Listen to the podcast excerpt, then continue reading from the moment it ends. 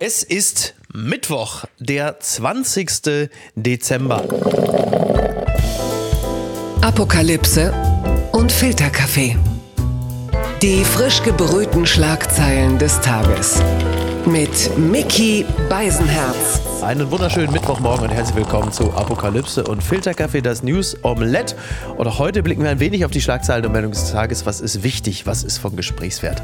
Worüber lohnt es sich zu reden? Und ich freue mich sehr, dass sie wieder bei uns zu Gast ist. Das letzte Mal ist, naja, fast genau ein Jahr her. Das hat uns beiden ein Sharepick eingebracht, eine Grafikkachel. Das gehört sich ja dazu in unserer äh, äh, sinnentstellenden Welt. Mal gucken, was wir heute wieder so geschafft kriegen.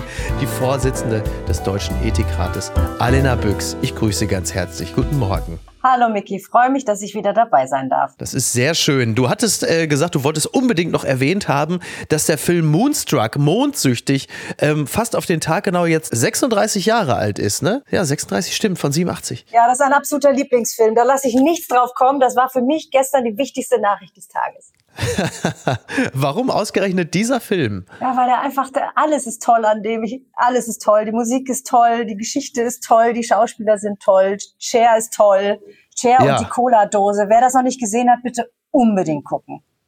Wie toll. Übrigens aus derselben Zeit äh, datiert die äh, Nicht-Oscar- würdige Schwarzwaldklinik, auf die hat meine Tochter mich gebracht. Die hat beim Jugendkanal ZDF Neo mit ihrer Mutter durchgesäppt und äh, blieb da hängen und wollte jetzt mit mir unbedingt die Schwarzwaldklinik gucken, weil sie das irgendwie lustig fand. Das ist ja schön, dass meine Tochter und ich da doch noch popkulturell zusammenkommen. Ich finde, das ist deutsches Kulturgut. Ja, also das gehört Aber, zu einer ordentlichen ja. Erziehung dazu. Bitte. Lehn das nicht ja. ab. Nimm es an. Ja, dann, Nein, ich nehme es, ich nehme es an. Niki findet das immer sehr lustig. Liebe Grüße, weil also sie hat die ganzen 72 Folgen mit mir vor einem oder vor zwei Jahren geguckt. Äh, Fand es natürlich auf eine Art und Weise irgendwie auch rührend, weil das Tempo natürlich ein ganz anderes ist und es auch so ein völlig anderes analoges Deutschland ist. Ähm, wer hätte gedacht, dass wir damals noch Faxgeräte benutzt haben in Deutschland? ähm, aber äh, aber sie, sie hat es aus meinen Kinderaugen gesehen, also wie der kleine Mickey mit seinen Klackerschüchen da saß und sich das angeguckt angeguckt hat. Sie selber fand es nur so halb spannend, muss man auch dazu sagen. Ich mochte lieber, muss ich mich jetzt outen, Hotel Paradies. Kennst du das? Ah ja. Mit äh, Klaus Wildbolz, ne? Und äh, Grit, aber das war, glaube ich, noch so drei, vier Jahre später, ne? Oder? Ja, auf Mallorca. Das war immer so schön sonnig, herrlich. Ah, das ja. habe ich geliebt. Du, da das haben wir mit der Familie immer geguckt. Alena, wenn dir das was bedeutet, kannst du doch auch jederzeit äh, mit äh, Wolfgang Kubicki und Julia Klöckner eine, eine Vortragsreihe mit dem mit und gerne noch mal Wäre sicher ein Hit. Mache ich nächste Woche. Unterm Radar. Beliebteste Passwörter 2023. 1, 2, 3, 4, 5, 6 ist unsicher. Na, dann nehmen wir halt 1, 2, 3, 4, 5, 6, 7, 8, 9. So berichtet es der Spiegel. Es ist so, dass das Hasso-Plattner-Institut ähm, äh, sich mit den Passwörtern der Deutschen beschäftigt hat und äh, man hat festgestellt, dass die Deutschen festgestellt haben, dass 1, 2, 3, 4, 5, 6 ein bisschen zu unsicher ist. Sie haben es jetzt einfach länger gemacht. Nach wie vor aber auf den vorderen Plätzen der Rangliste, da sind Passworte wie Hallo, ähm, aber zum Beispiel auch äh, Pass Password oder auch Password 1 und I love you. Was sagt das über die Deutschen aus?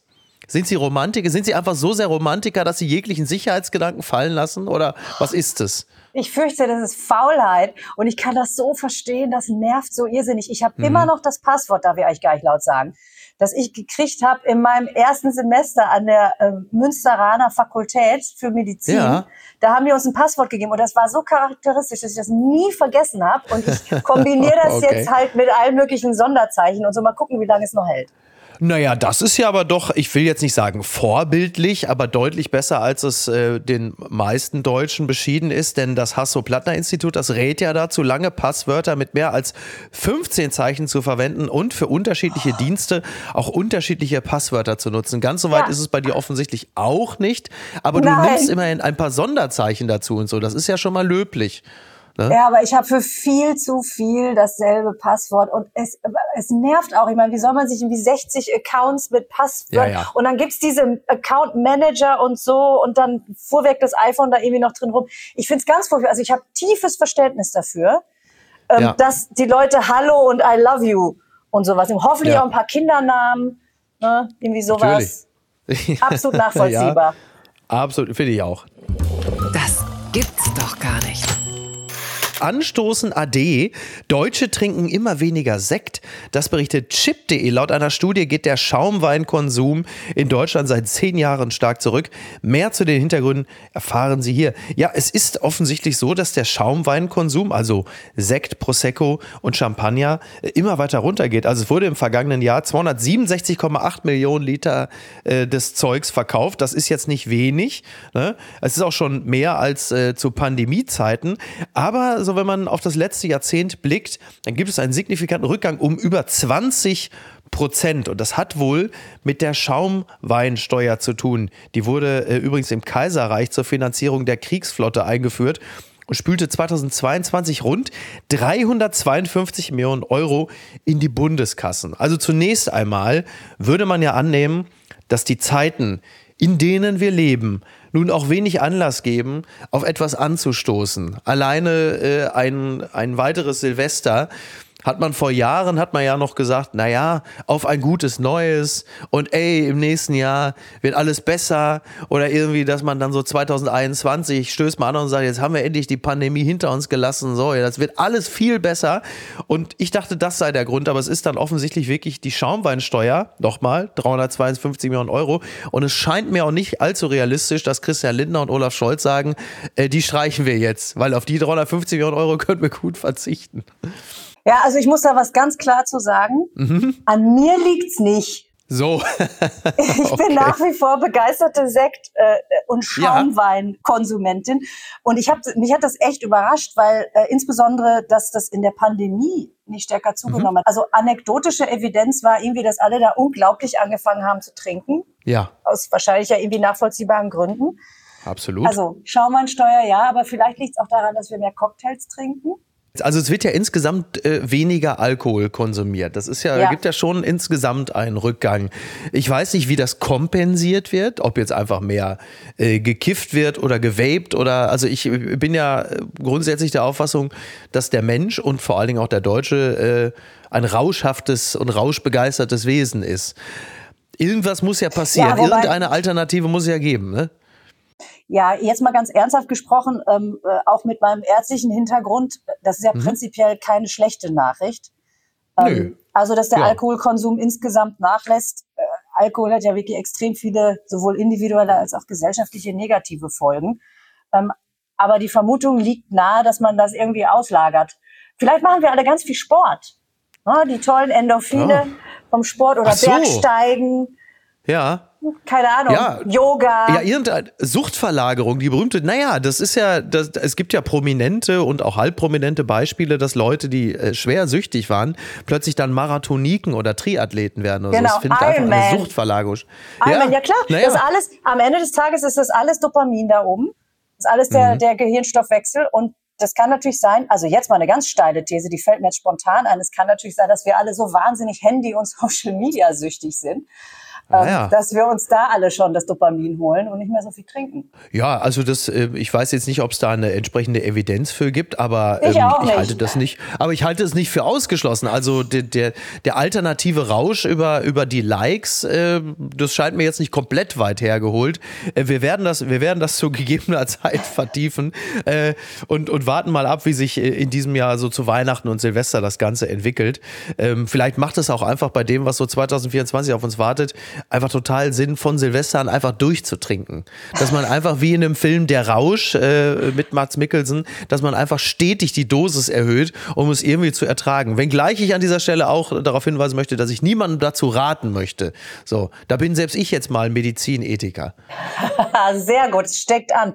Ähm, aber äh, also dazu nochmal, das hast du ja gerade eben schon gesagt, das ist wirklich weg, oder? Dieses Gefühl, dass man immer hatte, ah, jetzt ist das Jahr mhm. zu Ende und jetzt kommt das ja. nächste und da wird alles einfacher oder es wird besser ja. und mhm. das ist bei mir komplett vorbei. Also ja, ich denke, ist, um Gottes Willen, was ist die nächste Katastrophe, die jetzt irgendwie passiert? Ähm, Ja. Es ist, und ich, ich kann mir auch überhaupt nicht vorstellen, mir irgendwelche Jahresrückblicke oder sowas anzugucken. Das habe ich früher echt gerne gemacht. Ich Ja, habe das lustig, echt ne? gerne geguckt. Ich fand das irgendwie schön. Das hatte so was Heimeliges. Ja, man kriegt das so zusammengefasst. Und das Ja. will man echt nicht sehen. Also ich jedenfalls. nicht. Das ist, äh, das, das ist interessant, ja, weil ähm, es ja natürlich auch wieder Jahresrückblicke gegeben hat bei RTL, also Stern TV oder Markus Lanz und die Quoten gehen da stetig zurück.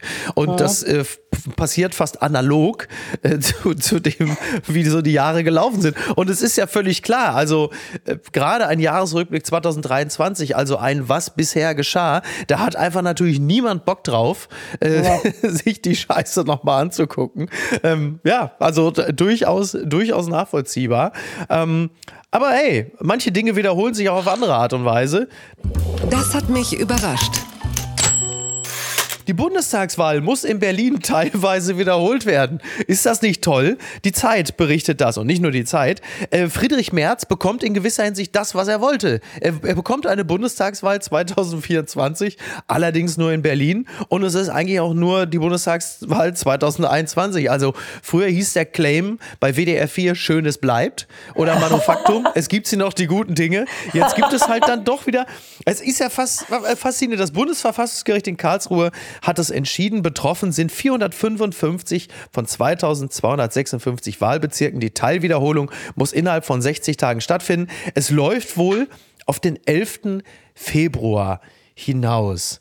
Und das ist schon, naja, also ja, bitte sehen wir es positiv, das Verfassungsgericht, äh, also auch da der Rechtsstaat funktioniert. Ich könnte aber, um noch mal kurz was vorwegzuschicken, ich könnte mir vorstellen, dass so Menschen wie Olaf Scholz oder selbst Kai Wegner und Co.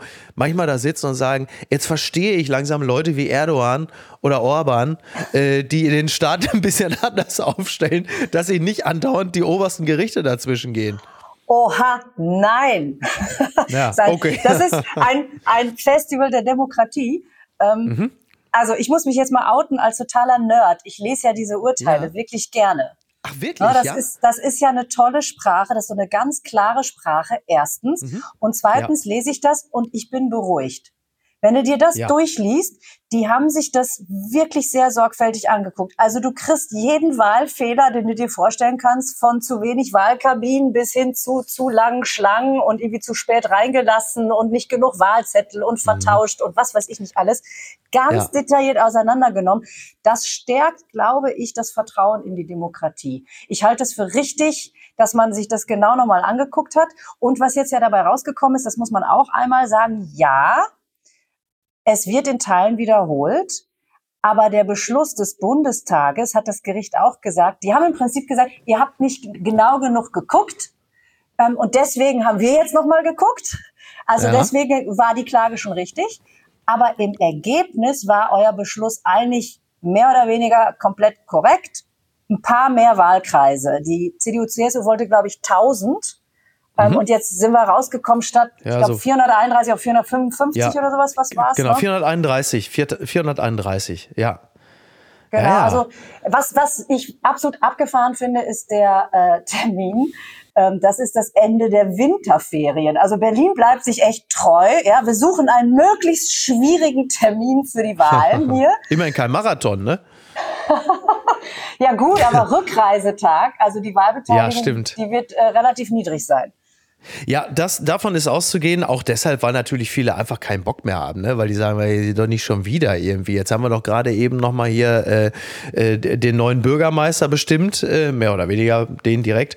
Und jetzt sollen wir schon wieder da wählen, da- dass die dann nicht mehr gehen. Das ist ja nachvollziehbar. Äh, gut ist es nicht. Ich, äh, du, also ich glaube, du hast recht, indem du sagst, dass die Leute das Vertrauen in die Demokratie gestärkt sehen. Gleichzeitig fürchte ich, dass aber das Vertrauen in die Handlungsfähigkeit äh, Deutschlands verloren geht, was natürlich ein bisschen unfair ist dahingehend, als es dann, wie sagt man so schön im ähm, Journalismus spricht, dass das jetzt auch mit der Ampelkoalition nach Hause geht, die ja in dem Sinne jetzt erstmal nichts dafür kann. So, aber dass dieses Grundgefühl, die Nationalmannschaft spielt scheiße, äh, alles wird irgendwie teurer und äh, jetzt muss in Berlin schon wieder gewählt haben, also dass dieses Grundgefühl eines dysfunktionalen Deutschlands sich verstärkt bei gleichzeitiger, zumindest die Leute, die sich ein bisschen für Politik interessieren, bei gleichzeitiger Bestätigung, dass der Rechtsstaat funktioniert. Ja, und da haben wir noch gar nicht über den äh, Haushalt geredet. Ähm, das machen wir jetzt möchte, auch gleich. Also, also ich möchte auch mal noch mal sagen, Basketball, ja, es gibt nicht nur Fußball, es gibt sie doch, ja, die guten Dinge, das hatten wir ja, ja. schon. Ähm, aber bei dieser Sache, stell dir mal vor, man hätte das nicht angeschaut. Man muss das ja mhm. auch mal äh, sich überlegen, also dass das passiert ist, wie diese Wahl gelaufen ist. Ich habe ja Freunde, die mir das sozusagen live ja. ähm, mit per, per FaceTime und sowas gezeigt haben. Das, also das ist wirklich, das, das geht einfach nicht. Ja? Also ja. Wahlen müssen gut laufen in einem demokratischen Rechtsstaat. Stell dir mal vor, es hätte diese Untersuchungen, erstmal also den Beschluss durch den Bundestag, aber dann auch dieses äh, Urteil des Bundesverfassungsgerichts nicht gegeben. Und du hättest nicht mhm. das Gefühl, das ist zumindest ist dieser Clusterfuck, Verzeihungsfachbegriff dafür, ähm, der ist nicht, ähm, der ist nicht aufgearbeitet worden, der ist nicht angeguckt worden. Dann, das, das würde das Misstrauen einfach noch verstehen. Dieses mhm. Gefühl von, also nicht nur klappt's nicht, sondern es interessiert auch keinen. Und deswegen ja. finde ich das wirklich, wirklich wichtig, dass das angeschaut wurde. Es waren Wahlfehler da, das ist schlimm genug. Es waren in Anführungszeichen nur in 15 Prozent der Wahlkreise. Und jeder weiß, dass so ein bisschen Schwund immer ist. Also das ist, das, das ist tatsächlich ja auch schon über lange Jahre und in allen Ländern, die demokratisch wählen, gut bekannt. Also es ist jetzt keine Katastrophe. Nein, das ist richtig. Dann bleiben wir jetzt mal bei dem von dir schon angesprochenen Haushalten. Die Schlagzeile des Tages. Fliegen wird teurer. Bundesregierung will Ticketsteuer auf Passagierflüge erhöhen. Das berichtet NTV. Ja, die Haushaltskrise ist nach wie vor da und jetzt wird die Ticketsteuer auf Passagierflüge angehoben. Die Luftverkehrsabgabe werde angepasst, teilt der Sprecher der Bundesregierung mit Blick auf die Einigung ein Wort, das, das hat eine sehr geringe Halbwertszeit in, diesem, in dieser Ampelkoalition zum Bundeshaushalt 2024 mit. Naja, so.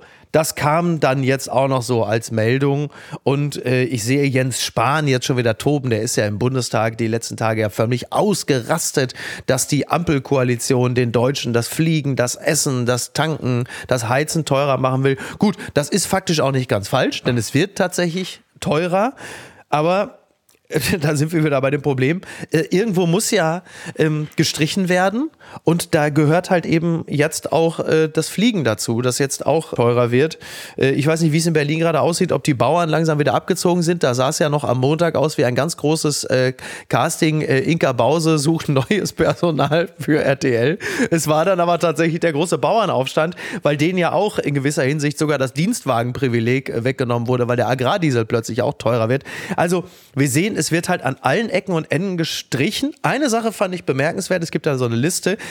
Es ist auch so, dass die Arbeitsagentur Geld zurückzahlen muss, denn die müssen 1,5 Milliarden Euro an den Bund zurückzahlen, die während der Corona-Krise als Zuschuss flossen. Also die Arbeitsagentur hat im Kleinen ein bisschen das Problem, was die Bundesregierung im Großen hat, dass da Corona-Gelder waren. Ich weiß nicht, was Andrea Nahles jetzt dem Bundeskanzler erzählt. Die sagt vielleicht auch, du ganz ehrlich, diese Gelder, die hatte ich für so einen kleinen Klimafonds schon bereitgelegt. Ich weiß es nicht. Also, ähm, naja, das ist jetzt halt eine, eine weitere Meldung, die die Leute jetzt sicherlich auch nicht glücklicher macht mit dem Wirken Nein. der Ampelkoalition. Es ist alles irgendwie furchtbar. Ähm, ich glaube schon, dass den Leuten klar ist, dass dieses Urteil des Bundesverfassungsgerichts jetzt natürlich irgendwie eine, sagen wir mal, vorsichtig ausgedrückt, neue Herausforderung produziert. Das hast du schön gesagt, eine dornige Chance. oh Gott, oh Gott. Ja. Ähm, und an verschiedenen Stellen, ähm, ich, ich habe ehrlich gesagt die Details, äh, mhm. die, die stehen mir alle gar nicht vor Augen, aber es ist eine solche Bandbreite an Kürzungen, dass ich schon den Eindruck habe, irgendwie müssen alle was hergeben. Jetzt muss man dazu sagen, äh, da kommt ja auch immer noch hinzu, äh, streicht man was, was jetzt äh, auch noch zusätzlich klimaschädlich ist? Oder macht man das äh, weniger attraktiv? Das war ja auch die Diskussion jetzt bei der Dieselfrage. Ähm, also ich, oh Gott, es ist, es ist alles einfach grässlich. Ähm, und ich habe mir. Die Bauern haben ja nur keine Alternative, ne? Das kommt halt eben auch dazu. Bei den Bauern und ihren Landmaschinen ist es halt eben nicht so, dass sie sagen, ja, dann nehme ich entweder einen Diesel oder ich hole mir halt einfach ein E-Mobil. Das geht halt da nicht. Und Bauern haben ja, Stichwort Saugkastenstand, Pipapo, ja andauernd neue Auflagen, neue Restriktionen. Die sind natürlich dann auch eine, äh, eine Bevölkerungs- beziehungsweise eine ähm, eine Gewerkschaft, möchte ich fast sagen, äh, die äh, ja also ohnehin schon immer wieder gewissen Belastungen unterworfen sind und äh, jetzt stehen die da. Ja, jetzt muss man dazu sagen, äh, nur um das nochmal ähm, hineinzuwerfen. Also klar, die produzieren was, was für uns alle wichtig ist. Äh, Nahrungsmittel sind uns doch irgendwie alle relativ, stehen ja. relativ hoch, hoch oben auf der Liste. Die jetzt hatten die natürlich schon, glaube ich, letztes Jahr das beste wirtschaftliche Jahr seit 13 Jahren. Also mhm. das, es ging denen jetzt nicht absolut katastrophal. Erstens und zweitens muss man wirklich sagen, da gibt's große Unterschiede. Es ist halt echt ein Unterschied, ja, ob du ein Biobauernhof bist und du ja. hast irgendwie 28 Landmaschinen oder du bist ja. ein riesiger industrieller ähm, Agrarwirtschaftsunternehmen, äh, äh, Unternehmen, das 28.000 hat. Ähm, das ist schon immer noch mal ein gewisser Unterschied. Ähm, ich glaube, was die, was da, da wird es darum gehen, ob man eine Alternative findet mhm. ähm, dazu. Aber nochmal, ich habe mir das mal angetan, ähm, Bundespressekonferenzen anzuschauen zu dem Thema. Ja, du hast ja offensichtlich eine, eine hohe Leidensfähigkeit ja. und Begeisterung, eine große Leidensbegeisterung in dem Falle, das, was du dir alles durchliest und anguckst. Naja, ab und zu, ab und zu mache ich das, äh, wenn es auch um Themen geht, die den Ethikrat betreffen, natürlich. Ne? Dann da, ist es ja wirklich nicht verkehrt, ne? dass man das mal gesehen möchte, hat. sollte, sollte man ab und zu mal einen Blick reinwerfen. Und äh, also das ist tatsächlich, der Eindruck ist echt nicht schön. Der Eindruck ist, überall mhm. mussten alle ja. irgendwas abgeben. Alle sagen immer, aber hier mussten wir nicht sparen, hier mussten wir nicht sparen. Aber dieses und jenes tut weh. Ähm, ja, ja. Also Bevor wir zum nächsten Thema kommen, das Problem ist halt immer nur, dass dann die Ampel etwas beschließt und sagt, wir müssen da jetzt mal kürzen und dann melden sich am nächsten Tag, melden sich die eigenen Fraktionsvorsitzenden oder was weiß ich, irgendein Generalsekretär der eigenen Partei oder der anderen sagt, ja, das geht aber so nicht, das müssen wir nochmal zurückziehen. Und da kommst du dann irgendwann an den Punkt, wo selbst ich mich frage, bei diesem Ampelgezänk, verdammte Kacke äh, oder doch wieder CDU, also ist stabil, also stabiler Stillstand als fragiler Fortschritt. Das ist so die ja, Frage, bei der ich das Gefühl habe, dass so viele Deutsche langsam vielleicht auch ein bisschen verrückt gemacht von Merz und der Bild und Co., dass die denken, oder doch Neuwahlen, aber das kann es ja eigentlich auch nicht sein. Pass auf, es geht einem irrsinnig, was du gerade beschreibst, geht, glaube ich, mhm. vielen Leuten, mir auch, irrsinnig auf den Geist. Ja. ja, also du hast der, der, die, die Tinte auf dem Text der jeweiligen Pressekonferenz ist noch nicht trocken. Da kommt der nächste schon mit einem Statement und sagt gegen seine eigene äh, mhm. Regierungspartei äh, oder aus, aus einer Regierungspartei gegen seine eigene Regierung. Was ist denn das für ein Quatsch? Das ist, das ist wirklich schwierig. Da wünscht man sich doch ein bisschen mehr interne Abstimmung vielleicht ähm, geschlossen. Und man kann ja in der Sache diskutieren. Ich glaube, das gehört dazu. Ähm, aber so ein bisschen wünscht man sich manchmal, dass das vielleicht ähm, vorher ein, zwei Mal besprochen würde, bevor es dann öffentlich ja. ausgetauscht wird. Also Argumente besprechen, ja. Naja, und, und parallel dazu, weil wir gerade äh, darüber reden, also die Flugtickets werden teurer, Fliegen wird teurer und parallel dazu heißt es dann ab dem 8. Januar wieder, äh, es wird wieder die Bahn bestreikt. Also das ist dann auch so eine Kombi, äh, ich sehe dich schon, äh, ah, nervt den Kopf nach hinten werfen. Da, ja. ja, pass auf, hey, ich bin Pendlerin zwischen Berlin und München, ja, ja also wirklich ja. Kummer gewohnt. Wobei oh, ja die Nord-Süd-Strecke, da möchte ich eigentlich nichts drauf. Eigentlich ganz okay, nach, ja, das stimmt. Ich bin nach wie vor ein großer Fan. Darf ich gegenhalten mit Hamburg-Köln? Das ist eine Kackstrecke. Das ist wirklich, also. Musst du über Hamm? Äh, auch, ja.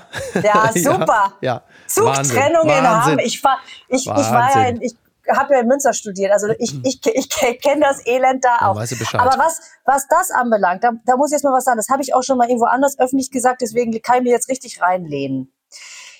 Das scheint ja festgefahren zu sein. Da scheint es gar nicht so sehr ums Geld zu gehen, sondern um diese Arbeitszeitfrage, ne? Ja. die 35 Stunden Woche. Und natürlich hört man das, dass man sagt, wo sollen die auf einmal alle herkommen? Mhm. Ja, verstehe ich. Ist schwierig. Ist auch ein großes Unternehmen, kann man jetzt auch nicht mit Italien oder sonst wen mal so eben vergleichen. Aber gleichzeitig, das kommt wirklich sowas von auf uns zu als Gesellschaft. Mhm. Stichwort Fachkräftemangel überall. ja. dass man sich, glaube ich, klar machen muss, es ein bisschen attraktiver zu machen, den Beruf attraktiver zu machen, das wird das Gebot der Stunde werden. Und ich glaube, also je nachdem, wie das jetzt ausgeht, ist das, wenn überhaupt, ganz sicher nur aufgeschoben. Ähm, und ich, ich, die machen das ja klug, ähm, die Gewerkschaft, äh, dass sie nicht über die Feiertage jetzt streit, streiken, weil da der Volkszorn, ähm, glaube ich, sehr stark wäre. Aber was diesen Streitpunkt anbelangt, habe ich das Gefühl, obwohl ich wirklich viele Leute kenne, die sehr betroffen sind von den, ähm, ich benutze das Wort nochmal, Herausforderungen des Bahnverkehrs, ähm, die ähm, trotzdem sagen, naja, also vielleicht kann man sich da auch mal ein bisschen bewegen, äh, wenn es nicht am Geld liegt, sondern an so etwas und den Beruf attraktiver machen und dann vielleicht einfach auch mehr neue Leute langfristig und ein bisschen nachhaltiger dahin kriegen. Also ich bin echt naja. gespannt. Mir graut natürlich schon vor Januar. Ja, also ich, ich denke jetzt schon um Gottes Willen, so viel Podcast kann ich gar nicht hören, ähm, wie man dann da irgendwie festhängt oder nicht wegkommt oder irgendwo noch strandet. Ähm, aber ja, drücken wir uns alle die Daumen. Werbung. Mein heutiger Werbepartner ist der neue Podcast Milli Vanilli, ein Popskandal von Wondery. Ich kann mich noch sehr gut erinnern, es war Anfang der 90er, als äh, die Nation ihre Unschuld verlor, die Musikbranche verlor ihre Unschuld, die Nation war in Schockstarre. Es war eine, äh, ein nationaler Verrat. Ich war 13 Jahre alt und, und dachte, oh Gott, äh, die Welt bricht zusammen, denn diese beiden Typen, die so fantastisch gesungen haben, ja, die, also, die haben also streng genommen gar nicht. Und die neue sechsteilige Podcast-Serie Milli Vanilli, ein Popskandal, gehostet von Aminata Belli, der erzählt von einem der größten Skandale der Musikgeschichte, denn als 1990 herauskommt, dass Rob und Fab, die beiden Gesichter der Band Milli Vanilli, keinen ihrer Songs selbst gesungen haben, da sorgt das für eine riesige Aufregung in der Öffentlichkeit. Und die beiden Künstler, ja, die wurden zur Zielscheibe der Medien für ihren Ruhm und Erfolg haben sie die ganze Welt belogen. So wird die Geschichte häufig erzählt, aber das ist nur die halbe Wahrheit. Milli Vanilli, ein Popskandal, gibt einen nie dagewesenen Einblick in das, was wirklich passierte, als aus dem Popmärchen ein Albtraum wurde. In exklusiven Interviews kommen Menschen zu Wort, die die Geschichte hautnah miterlebt haben, unter anderem Frontmann Fab Marvin, die Produzenten Frank Farian und Ingrid Segiet und viele mehr. Es ist eine Geschichte über Macht, und darüber, was passiert, wenn sie in die falschen Hände gerät. Es ist auch ein Einblick in das Pop-Business, wie Menschen zu Stars gemacht werden, wie schnell sie fallen können und wie weit sie bereit sind, für den Erfolg zu gehen. Milli Vanilli, ein Popskandal, gibt es überall da, wo es Podcasts gibt. Alle Infos findest du wie immer auch in den Show Notes. Und jetzt weiterhin viel Spaß mit der heutigen Folge, die ich übrigens ausschließlich selbst gesprochen habe. Ganz weit vorne. Kruzifixpflicht in Bayern. Gericht hält Söders Kreuzerlass in Behörden für rechtens. So berichtet es der Stern. Die Kreuze in Bayerns Behörden dürfen hängen bleiben. Das Bundesverwaltungsgericht wies am Dienstag Klagen gegen den umstrittenen Kreuzerlass des bayerischen Ministerpräsidenten Markus Söder ab. Die seit 2018 geltende Vorschrift besagt, dass in jedem staatlichen Gebäude in Bayern ein Kreuz hängen muss. Ja, dagegen äh, geklagt hatte äh, eine Vereinigung, der Religionskritische Bund für Geistesfreiheit. Er forderte die Aufhebung des Erlasses und die Entfernung der Kreuze. Aber das, äh, der Verwaltungsgerichtshof hat gesagt, nein, diese Kreuze seien kein Verstoß gegen das grundrechtliche Diskriminierungsverbot wegen des Glaubens. Und das war die Begründung. Also ich fand, äh, du hast es wahrscheinlich wieder komplett gelesen, äh, alle 43 ich Seiten. Ich finde den Begriff Kreuzerlass so geil, weil das hat halt natürlich direkt was von so einem Ken Follett-Roman, ne? Irgendwie äh. Game of Thrones, äh, schöne Mittelalter-Serie im ZDF. Schauen Sie, der Kreuzerlass. Ne? Naja, also das hat man auch wirklich selten. Also so, solche, mhm. zwei solche Urteile an einem Tag ist ja. wie zwei so bundesgerichtliche Urteile, ja, die ne? wirklich dann auch noch so reinknallen, weil den Kruzifixerlass, den kennen auch wirklich alle. Der war von Anfang an umstritten, muss man dazu sagen. Ja. Und die die Geschichte ist auch noch nicht vorbei. Das wird höchstwahrscheinlich noch äh, ans Bundesverfassungsgericht gehen. Also es wird noch nach Karlsruhe gehen. Ist schon angekündigt, dass die, dass dieser Verein weiterklagen will. Die Begründung ja. ist, also die haben im Prinzip gesagt, Neutralitätsgebot ist nicht verletzt, Religionsfreiheit an der Religion gegenüber und Diskriminierungsverbot wegen des Glaubens und so alles nicht betroffen, weil das Kreuz ist sozusagen jetzt nicht indoktrinierend an sich. Das ist im mhm. Prinzip so eine Art passives Symbol und du Aber es ja ist ja ein religiöses Symbol, das bleibt's ja. Es ist, das ist genau das, was umstritten Stichwort ist. Stichwort Leitkultur und so, ja. Ja, es ist ganz klar ein religiöses Symbol. Das Gericht stellt sich jetzt auf die Seite letztlich derjenigen, die diesen Erlass ursprünglich geschrieben haben. Die haben das nämlich sehr klug gemacht. Die haben da reingeschrieben, dass das der Ausdruck der geschichtlichen und kulturellen Prägung Bayerns ist. Nicht ein religiöses Symbol. Und das Gericht ja. hat sich dieser Begründung angeschlossen. Ich bin echt gespannt, was beim Bundesverfassungsgericht rauskommt, denn das ist, wie gesagt, ist ein total heißes Eisen, wie ja. diese, ähm, also wie, wie, was das eigentlich bedeutet, welche Symbole tatsächlich welchen Gehalt mit sich bringen und dass ja. das Kreuz nicht einen religiösen Gehalt vermittelt, das finde ich schon interessant. Ja, zumal das ja im Umkehrschluss bedeuten würde, äh, wann immer äh, Markus Söder mal wieder auf das Christliche abhebt und auf das Kreuz, dann würde man ja gleichzeitig damit sagen, das Kreuz hat eigentlich keine wirkliche Bedeutung, weil es ist. Na, das, das sagt man ja nicht. Man sagt schon, ja. na, man sagt schon kulturell und und geschichtlich verankert so eine Art Identitätssymbol. Mhm. Ähm, ja. Und niemand ist dadurch ja zu irgendwas gezwungen. Ja, du marschierst da rein, ja, kannst ja. auch weggucken. Das ist sozusagen die implizite Argumentation. Aber nochmal, der Drops ist noch nicht gelutscht. Das werden wir noch rausfinden, wie das endet. Ich bin gespannt. Weil die, die Bilder sind einfach toll, wie Söder ja 2018 im Wahlkampf, so wie Van Helsing, äh, der Dracula-Jäger, die ganze Zeit schauen Sie, dieses, dieses Kreuz, der ist ja die ganze Zeit damit rumgelaufen, hat damit Wahlkampf betrieben. Also ist ja. Ja, das weißt du, ne? Ja, ja. Die Kirchen haben das damals nicht so lustig gefunden. Weil es so eine Art Entweihung war, oder was? Nein, nein, nicht Entweihung. Aber Weil der Satan mit dem Kreuz durch die Gegend gelaufen ist. Hör, um Himmels Willen, also komm. Nein, das darfst nein. du natürlich nicht. Nein, um Gottes Willen, du bleibst da schön neutral, ne? Ja. Bitte, ich beschreibe ja. nur, was damals passiert ist. Ja. Die Kirchen haben damals tatsächlich, da gab es äh, kritische ähm, Stellungnahmen schon dazu, dass da sozusagen das Symbol, das für die Kirche mhm. natürlich ganz klar ein religiöses, wichtiges Symbol ist. Klar, das so meine ich halt eben, ne? Ja. Für Wahlkampfzwecke ähm, ja. eingesetzt wurde und instrumentalisiert wurde. Ähm, also die Kirchen, das waren nicht die Kirchen, von denen das kam. Das ist also, finde ich, auch persönlich sehr interessant. Sowas kann man sich nicht ausdenken. Muss man aber, denn das Bündnis Sarah Wagenknecht ist auf Namenssuche. Das berichtet web.de, also das neue Bündnis Sarah Wagenknecht, hat nach eigenen Angaben mehr als 1000 Vorschläge für einen neuen Namen erhalten. Wir gehen nun in die Auswahlphase und geben die Entscheidung demnächst bekannt. Das schrieb der Verein am Dienstag auf der Plattform Ex. Ja, ich, ich, also ich weiß, ich habe nichts eingereicht, das sage ich gleich dazu. Ich habe auch also keine Ahnung, wie es heißen will. Ich habe natürlich Vorschläge, also was weiß ich, zum Beispiel die Kreml-Monster, Alternative für Russland, Dumm und Duma oder auch Nord Stream 3. Das wären doch alles, das wären wär doch alles gangbare Wege. Ähm, wird natürlich spannend einfach. Ich bin schon total aufgeregt, welchen Namen dieses Bündnis Sarah Wagenknecht haben wird. Ich habe mich sehr darauf gefreut und sehr gehofft, dass wir kurz darüber sprechen, weil ich mich gefragt habe, was du da wohl draus machst. Ja, Hätte ich, ich hab, mir doch fünf hab, Minuten mehr Gedanken gemacht, aber ja. Ja, das war schon sehr schön. Auf Ex selbst gab es auch ein paar Kommentare, die gingen auch so Alternative für Putin und so. Ähnlich, ähnlich lauten, aber nicht ganz so knackige Vorschläge. Ich habe das, ich hab das da tatsächlich gar nicht gesehen, sondern mir ist es wirklich bei web.de untergekommen. Aber man kann natürlich davon ausgehen, dass bei, bei Ex schon entsprechende Vorschläge gekommen sind. Da sind wahrscheinlich zur Stunde schon mittlerweile 10.000 aufgelaufen.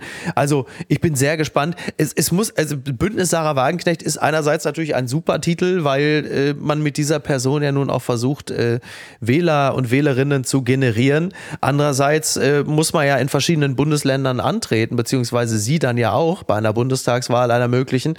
Und äh, es gibt ja nun mal nur ein Bundesland, in dem Sarah Wagenknecht dann da äh, auflaufen kann. Also so ein, so ein knackiger Name, der irgendwie alles überstrahlt, da muss man nochmal, muss man noch mal drüber nachdenken. Du, aber habe ich das, habe ich das geträumt? Ich meine gelesen zu haben, dass schon jemand, der für das Bündnis spricht, klar gesagt hat, natürlich lassen wir den Namen im Titel. Okay. Das hm. ist ja die Marke oder so, ich meine. Ich ja. hätte das gelesen. Ja. Ich hoffe, dass ich das jetzt nicht falsch wiedergebe. Ich könnte, ähm, also, ich meine, ich hätte sowas auch mal irgendwo gehört, aber dann passt es ja noch nicht so ganz zusammen. Da sind sie ja jetzt, dann machen sie es ja schon wie die Ampel. Die eine sagt, wir brauchen einen neuen Namen und der andere sagt, nee, nee, wir lassen das so. Also auch da äh, ganz wichtig, dass da äh, nochmal Einigkeit herrscht. Also wir, wir werden da, wir, wir bleiben da mal dran und gucken, womit sie um die Ecke kommt. Wir bleiben da dran. Entzauberte Scheinriesen. Playmobil macht erstmals in der Firmengeschichte Verluste. Der Deutschlandfunk berichtet davon.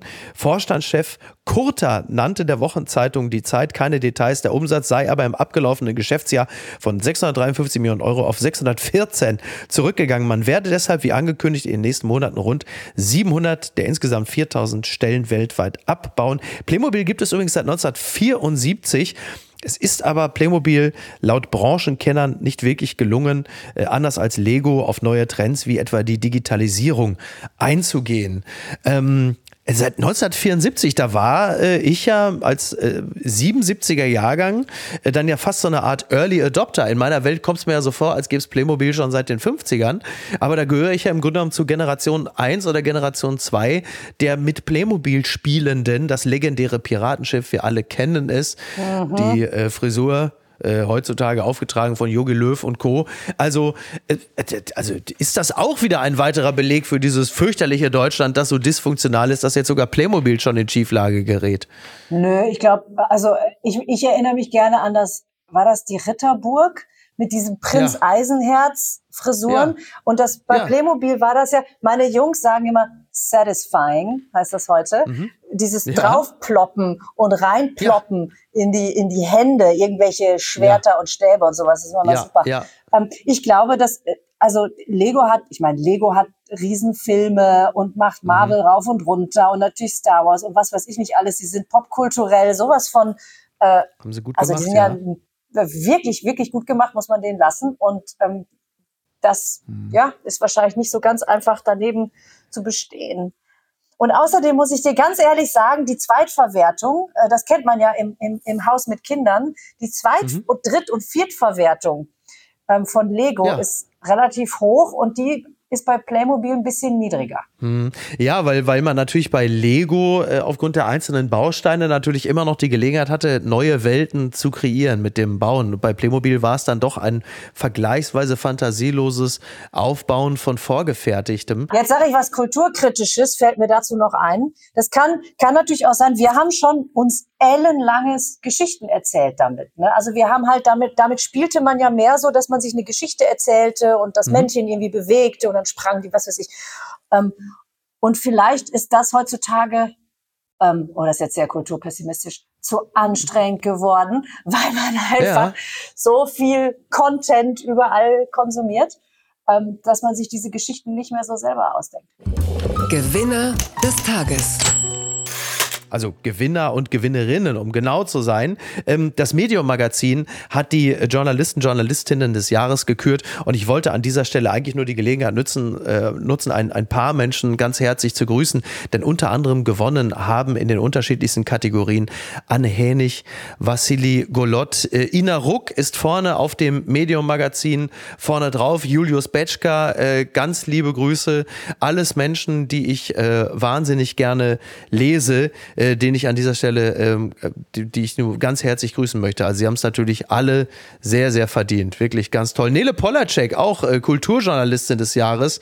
Ähm, also übrigens alles Menschen, die schon bei uns zu Gast gewesen sind. Also auch da, ne? Ich will jetzt nicht sagen, dass das damit was zu tun hat, dass sie das gewonnen haben, aber da sieht man mal. Herzlichen Glückwunsch an alle.